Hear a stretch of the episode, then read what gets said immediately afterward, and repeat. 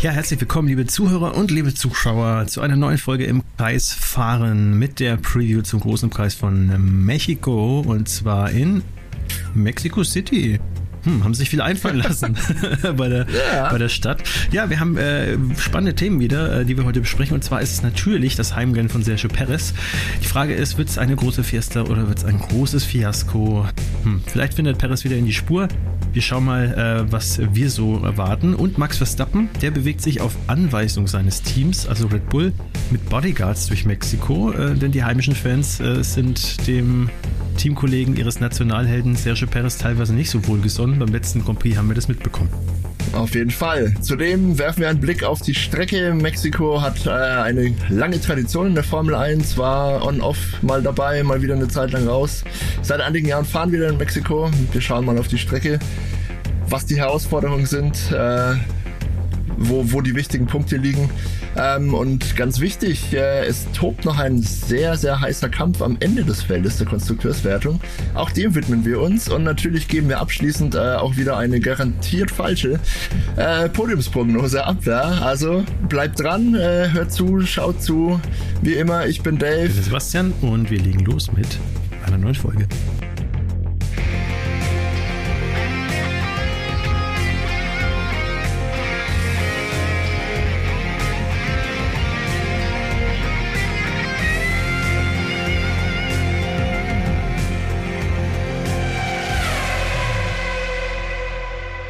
Ja, Dave, es äh, wird heiß und spannend. Äh, Mexiko ist ja sowieso jetzt nicht das äh, kühlste Land. Äh, wir haben sowieso äh, in den letzten gefühlt fünf, sechs Grand Prix schon äh, Rekordtemperaturen immer wieder gehabt. Es wird nicht viel besser werden für die Fahrer. Die schwitzen ja. auch dieses Mal wahrscheinlich ordentlich. Und äh, die zwei Red Bull-Fahrer wahrscheinlich ganz im Speziellen und aus Gründen, die man vielleicht so nicht auf dem Tacho hatte. Einmal der Paris, äh, ich würde sagen, mit dem steigen wir ein und beim Verstappen ist es äh, ja eigentlich eher so ein bisschen die Angst um seine körperliche Unversehrtheit und äh, auch Geraten des Teams. Vielleicht fangen wir doch mit Verstappen an, weil das ist ja eigentlich dann schon eher was Ungewöhnliches. Also die Paris-Fans ja, sind heißblütig und die haben ihn ausgebucht beim letzten Fall. Grand Prix, als er da auf dem Podium stand. Fand ich jetzt nicht so angemessen und ist ein bisschen schade. Das hätte es früher nicht gegeben, vor, sagen wir mal so zehn Jahren oder so. Da war die Formel 1-Fan-Gemeinde so ein bisschen kollegialer, habe ich das Gefühl kommt immer ein bisschen drauf an. Also die mexikanischen Fans sind natürlich äh, ziemlich emotional. Äh, eben viele waren auch schon in Austin in den USA, das liegt ja nicht so weit auseinander. Und ja, haben den Max Verstappen ausgebuht, äh, nicht so warm empfangen. Ähm, er hat es so ein bisschen runtergespielt, ja, es macht ihm nichts aus. Er geht dann mit dem Pokal nach Hause, das ist alles cool für ihn, sollen die machen, was sie wollen. Ähm, es ist halt nur ein bisschen so, also die mexikanischen Fans sehen ihren Nationalhelden, ja, Sergio Perez da innerhalb des Teams, glaube ich, ein bisschen benachteiligt. Äh, ich glaube, so die gängige Meinung scheint zu sein, dass ähm, das Auto auf Max Verstappen zugeschnitten ist und dass das Team sich natürlich hinter ihn stellt und äh, ihr armer äh, Sergio Perez kämpft sich da einen Wolf ab und wird von allen Seiten kritisiert. Äh, ist natürlich schwer zu beurteilen, ob das wirklich der Fall ist. Ich glaube es ehrlich gesagt nicht ganz. Ähm, aber natürlich, ja, die, die Fans wünschen ihrem, ihrem Liebling natürlich das Beste und wenn der Funke eines Verdachts äh, in die Richtung besteht, äh, gerät das schnell mal aus den Fugen und wird zum Selbstläufer. Ja? Und solange das nur bei Buhrufen bleibt, ist es dann auch noch harmlos, aber man befürchtet eben, oder das, das Red Bull-Team befürchtet, dass äh, einige der Fans vielleicht, äh, oder es reicht ja schon der ein oder andere Einzelne, der da handgreiflich werden könnte oder gar Schlimmeres. Und äh, da wollen sie Max Verstappen tatsächlich beschützen, haben jetzt äh, Bodyguards an die Seite gestellt. Also Max Verstappen darf sich äh, da in Mexiko nicht frei bewegen, wie es ihm gefällt, sondern ja, hat immer Geleitschutz dabei. Man möchte da gar keine Risiken eingehen. Bisschen traurig, oder? Ja, also ich finde es auch. Also äh, ja, im Endeffekt muss man schauen. Also äh, es ist unwahrscheinlich, glaube ich, unabhängig davon, dass äh, ihm da jemand irgendwie wirklich körperlich angehen möchte. Aber natürlich ist da, ist man da seitens Red Bull natürlich extrem vorsichtig, weil er ist natürlich auch äh, mit das wertvollste Asset, wenn man es jetzt mal ganz kaltherzig mhm, sagt. Ja. Äh, äh, des Teams und dem darf natürlich nichts passieren äh, und den kann man dann nicht mehr reparieren so leicht äh, wie im Formel 1 Auto oder irgendwelche Teile austauschen. Also genug genug der, der, der schlechten Witze. Also äh, das, das hat schon irgendwie seinen Sinn. Ich finde es halt einfach nur schade, dass ähm, man da überhaupt drauf kommen muss. Also dass man da drauf kommt, mhm. Hm, okay, kann ich nachvollziehen. Ähm, vielleicht gab es ja, was man ja auch nicht weiß, also ich kenne keine Meldung dazu, vielleicht gab es ja auch irgendwelche Drohungen. Ähm, das mhm. äh, werden die Leute wahrscheinlich dann von Red Bull auch ähm, im Zweifelsfall nicht unbedingt öffentlich machen, weil dann gibt es vielleicht irgendwelche Trittbrettfahrer, die dann erst recht irgendwie, naja. Also ähm, ja, ist ja, auf jeden Fall unschön. Ähm, ich finde es auch schon unschön, wenn Verstappen ausgebuht wird. Äh, ich bin jetzt kein ausgewiesener Verstappen-Fan, muss ich sagen, aber ich äh, habe echt große Achtung und bewundere seine Leistung. Und ganz ehrlich, im Endeffekt ja. ähm, ist es ja auch nicht seine Schuld. Also äh, selbst wenn das Team, also wenn wir jetzt mal davon ausgehen, ja, dass das Team ihn bevorzugt, dann ist es ja nicht seine Schuld, sondern dann muss das Team das halt anders handeln. Mhm. Aber fairerweise muss man sagen, und da stimme ich mit dir überein, ich kann es verstehen, wenn man so ein Hardcore-Paris-Fan ist und ich finde es auch gut, wenn man ihn dann unterstützt und irgendwie dann wissen lässt, äh, Leute, wir, wir glauben an dich und ähm, dir wird da irgendwie Unrecht getan. Das finde ich schon ganz nett.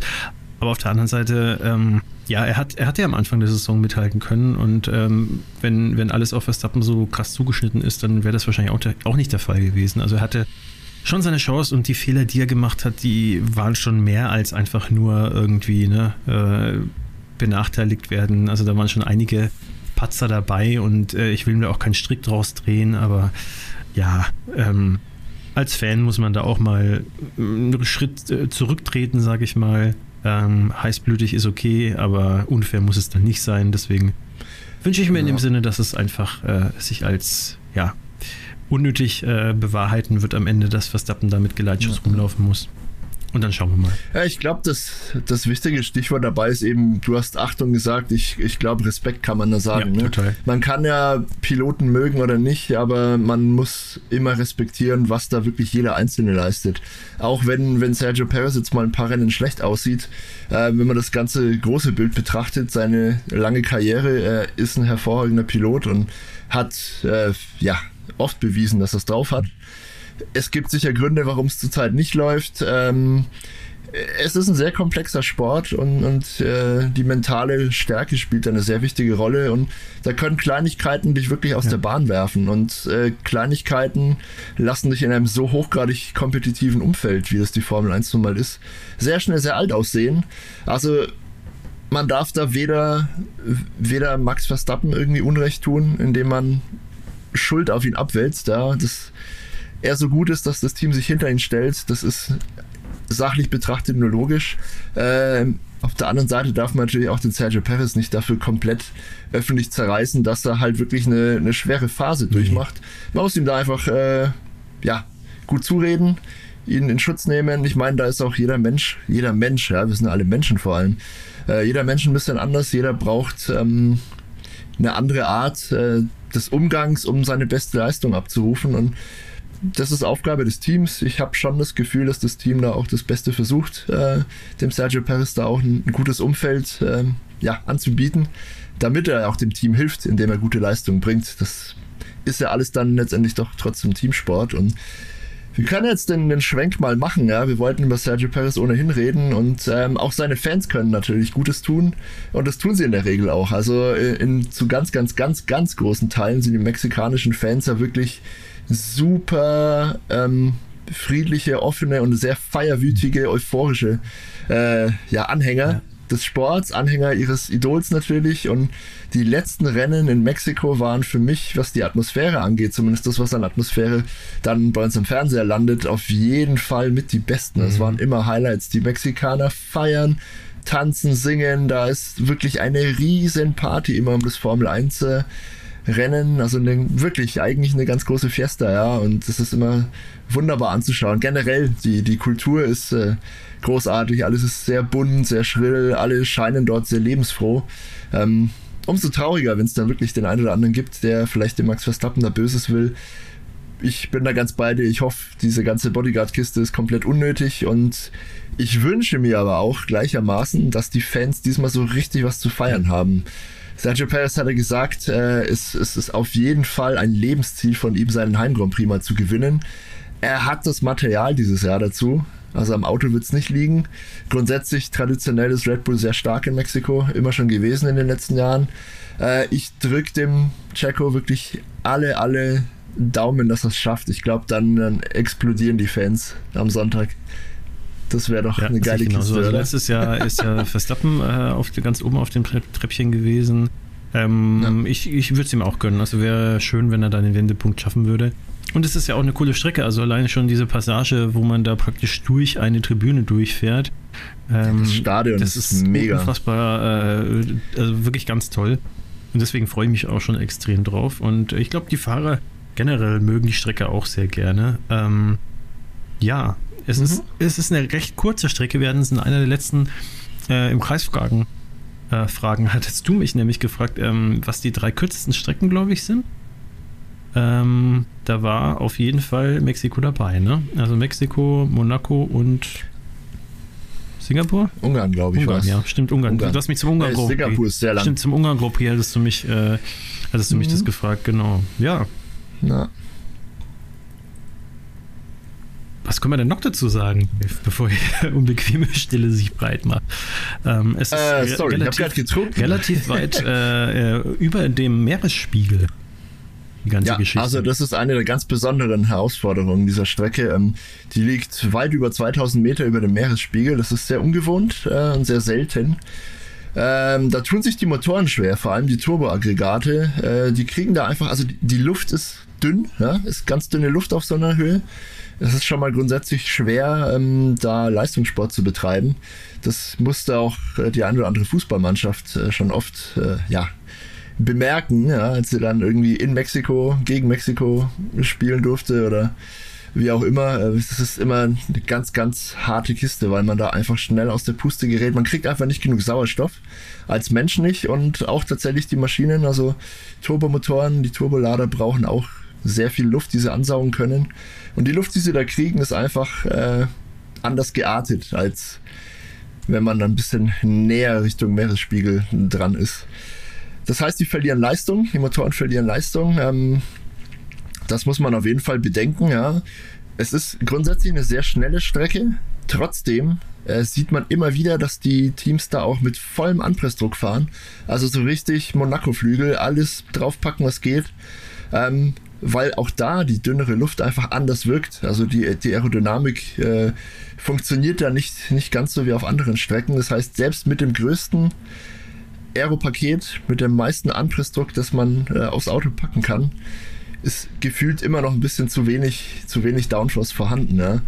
weil die Luft sich anders verhält, die wird anders abgeleitet über das Auto oder die Menge an, an schwerer Luft sozusagen ist gar nicht da, dass sie das Auto genug runterdrücken kann. Verhält sich natürlich sehr ungewohnt, dadurch entstehen auch Probleme mit den Reifen. Also ist so ein Formel 1 Auto ist ja natürlich ein ganzheitliches System, ja. Wenn da eine Komponente nicht so funktioniert, wie es eigentlich konzipiert ist, dann wirkt sich das auf alle anderen aus. Also ist eine sehr große und einmalige Herausforderung, da ein richtiges Setup zu finden. Ja, und da auch auf Tempo zu kommen.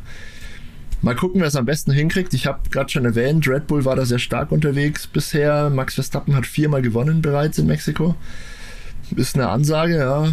Mal gucken, ob, ob Red Bull da wieder stark sein kann und äh, ob äh, ja, Sergio Perez vielleicht diesmal endlich Glück hat und seinen heimischen Fans da was anbieten kann. Das wäre auf jeden Fall eine gute, gute, gute, gute Sache. Ja, also was natürlich auch äh, spannend ist, ist ja nicht nur vorne ähm, an der Strecke oder vorne, vorne im Feld, vorne im Grid, sondern auch hinten. Also, da ist alles schon entschieden vorne. Ja, es ist, äh, ja gut, aber wer, wer also jetzt, fast, ich, ich rede jetzt, also jetzt nicht von der Weltmeisterschaft, sondern äh, tatsächlich von, mhm. von den einzelnen Rennen, weil da ist es jetzt wirklich knapper geworden. Äh, und mhm, so weit waren ja. übrigens gar nicht, also ich zumindest nicht. Ähm, von äh, meiner, meiner Prediction beim letzten Mal entfernt, weil ich, äh, wenn Max Verstappen ausgefallen wäre, dann, ich habe ja gesagt, Lewis Hamilton fährt um den Sieg mit. Ähm, da bin ich jetzt auch mal gespannt. Er ist ja letztes Jahr Zweiter geworden und Perez Dritter. Also, schauen wir mal, äh, wie das dann ausschaut. Und äh, hinten spitzt sich die Geschichte aber auch zu, während wir vorne halt uns hoffentlich dann auf einem Vierkampf idealerweise zwischen Mercedes, Red Bull, äh, McLaren und Ferrari einstellen können. Bin mal gespannt, wie sich Ferrari macht auch. Ist es dann. Ganz kurzer Einschub an dieser Stelle, unterschätze Aston Martin nicht. Ich glaube, ja, gut, das die Paket, haben jetzt, das sie jetzt gebracht haben, jetzt, genau, und die verstehen das jetzt kann besser was vielleicht. Und, ja. mhm. ja, ich glaube, mit viel Abtrieb war Aston generell gut unterwegs. Also würde mich nicht überraschen, wenn die auch wieder ein bisschen weiter jetzt vorne landen. Mal, wenn es einen Fünfkampf vorne geben würde. Das ist ja richtig, richtig cool erstens das und zweitens war Alpine auch nicht schlecht unterwegs. Äh, in Austin waren beide Alpine zum Beispiel im Quali vor Sergio Perez noch. Also auch die können was. Ich bin mir noch nicht ganz sicher. Die haben ja nachweislich den schwächsten Motor. Ähm, wenn der nochmal weniger Luft kriegt, könnte eine Krücke, Krücke schauen sein mal, für die. Schauen wir mal. Aber hinten gibt es auch gleich äh, drei Teams. Also Ja. äh, wenn es im Idealfall so kommt, wie du sagst, dass Aston Martin mit äh, McLaren, Ferrari, Red Bull und Mercedes mithalten kann, dann haben wir vielleicht Alpine und Williams, die so ein bisschen Wackelkandidaten sind. Die Williams sind ja mit Mhm. äh, bei solchen Strecken jetzt nicht unbedingt die schnellsten. Ähm, aber, Mhm. aber hinten äh, wird es nochmal wirklich interessant, weil Alfa Romeo, Haas und Alfa Tauri sind in der Konstrukteursweltmeisterschaft recht nah beieinander. Ja. Alfa Tauri 10 Punkte, Haas 12, Alfa Romeo 16 und Williams ist auch noch irgendwie nicht ganz unerreichbar für die, für die drei. Die haben nämlich 26. Also es ist schon noch ein bisschen Pfeffer drin. Und äh, wir wissen ja, also äh, hier Upgrades bei Haas, ein großes Paket das letzte Mal, letztes Ja, Wochenende da gewesen. ja. Problem war da, es gab ja nur dieses eine freie Training. Das heißt also, sie haben eigentlich das Rennen mehr oder weniger zum Datensammeln benutzen können, müssen. Und äh, jetzt in Mexiko äh, mit drei äh, FPs, also freien Practice Sessions, da könnte auch Haas vielleicht überraschenderweise ein bisschen deutlicher nach vorne springen. Ich bin so dankbar, dass wir endlich wieder ein normales Rennwochenende haben. Ey, diese ganzen Sprints gehen mir echt auf die Nerven. Ja, es ist, es ist grenzwertig. Also ich habe zwar irgendwie schon Freude Ja. dran, wenn am äh, Samstag ein Mini-Rennen stattfindet und irgendwie Qualifikation direkt davor, es hat schon auch was.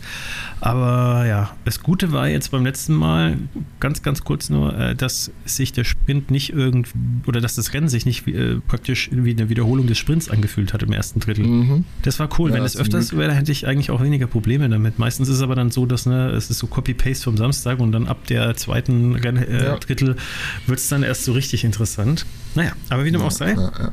was sagst Naja, du denn? schauen wir mal. Aber apropos letztes Mal, also Yuki Tsunoda hat in Austin fünf der zehn Punkte geholt, äh, die Alpha Tauri hat. Äh, Alpha Tauri hat auch sehr gut entwickelt im Laufe der Saison Mhm. eigentlich. Äh, Yuki Tsunoda hatte in vielen Rennen ziemlich viel Pech. Also es ist absolut realistisch, dass die ähm, mit Haas da hinten noch kämpfen können. Man muss natürlich sehen, wie, wie viel das Paket von Haas jetzt bringt und wie schnell die das äh, verstehen wie schnell die da ein Setup finden, was funktioniert. Also das ist wirklich, wirklich sehr spannend.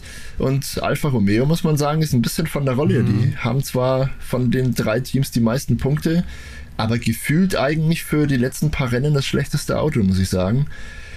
Boah, das, das wird richtig interessant noch und äh, es klingt jetzt vielleicht für, für euch Hörer oder Zuschauer ein bisschen, ja, lapidar, wenn wir da uns über das Ende des Feldes unterhalten. Aber da geht es um richtig, richtig viel Kohle und ähm, ich glaube, von, von Platz zu Platz reden wir da über 10, 12 Millionen, die das Unterschied macht. Und das ist für ein kleines Team, das über Sponsoren gar nicht so viel Kohle generiert, unheimlich wertvoll. Ja? Da, da reden wir dann wirklich über Arbeitsplätze, da reden wir über Entwicklung, da reden wir über Investitionen, die getätigt werden können oder eben nicht. Ähm, und die werden da wirklich alle mit dem Messer zwischen den Zähnen kämpfen und schauen, dass ja jeder da irgendwie am Ende des Jahres oben landet und sich die Mehrkohle auch wirklich einsackt.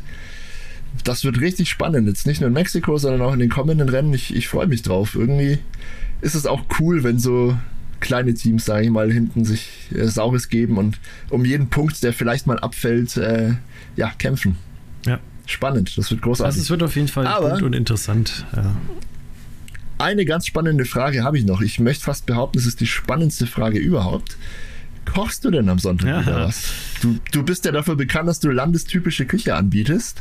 Und wenn du das machst, dann lade ich mich, glaube ich, bei dir ein, weil wenn du gut mexikanisch kochst, dann bin ich sowas Ja, von ich habe dabei. jetzt unter der Woche tatsächlich, ohne dass ich, ohne dass ich bewusst dran gedacht hätte, habe ich tatsächlich äh, Tacos gemacht. Und ich habe nicht an die Formel 1 gedacht. Äh, das heißt, ich habe mich eigentlich schon mal warm gekocht. Ei, ei, ei. Also vielleicht, vielleicht, Ja, äh, vielleicht äh, ich habe es jetzt noch nicht geplant, aber ich überlege mir vielleicht noch was. Schauen wir mal. Sehr Wer auf gut. jeden Fall schon mal äh. Tacos auf dem T-Shirt hinten drauf hatte, das ist Valtteri Bottas. Der hat nämlich ein T-Shirt äh, getragen, als er an der Strecke aufgekreuzt ist jetzt, äh, wo drauf stand, äh, I came here for the Tacos. Ähm, ich hoffe, dass Perfekt. dass es dementsprechend äh, nicht irgendwie zu lax angehen lässt, weil er ist hoffentlich auch für Punkte gekommen. Und äh, wer vielleicht zu viel Tacos gegessen hat, war der liebe Carlos Sainz. Der ist nämlich laut Ferrari ist ein Tweet sagt man nicht mehr, ne? Ein, eine Message of X rausgegangen. Ein, ein Ja, X. ein X ist rausgegangen. Nein, also der war X? nämlich nicht äh, an der Strecke am Donnerstag. ähm, weil hm. ihm nicht gut war. Aber ähm, Ferrari hat auch gleich geschrieben, nichts Ernstes. Wir glauben, dass er morgen, also am Freitag, äh, wieder zurück ist und dann auch ins Auto springen wird. Ja, schauen wir mal. Er wird spannend. Äh, wir werden es ja eigentlich dann auch schon wissen, wenn ihr diesen Podcast hört. Deswegen springen wir, würde ich jetzt sagen, mal zu unseren Podiumsvorhersagen für das Wochenende. Yes.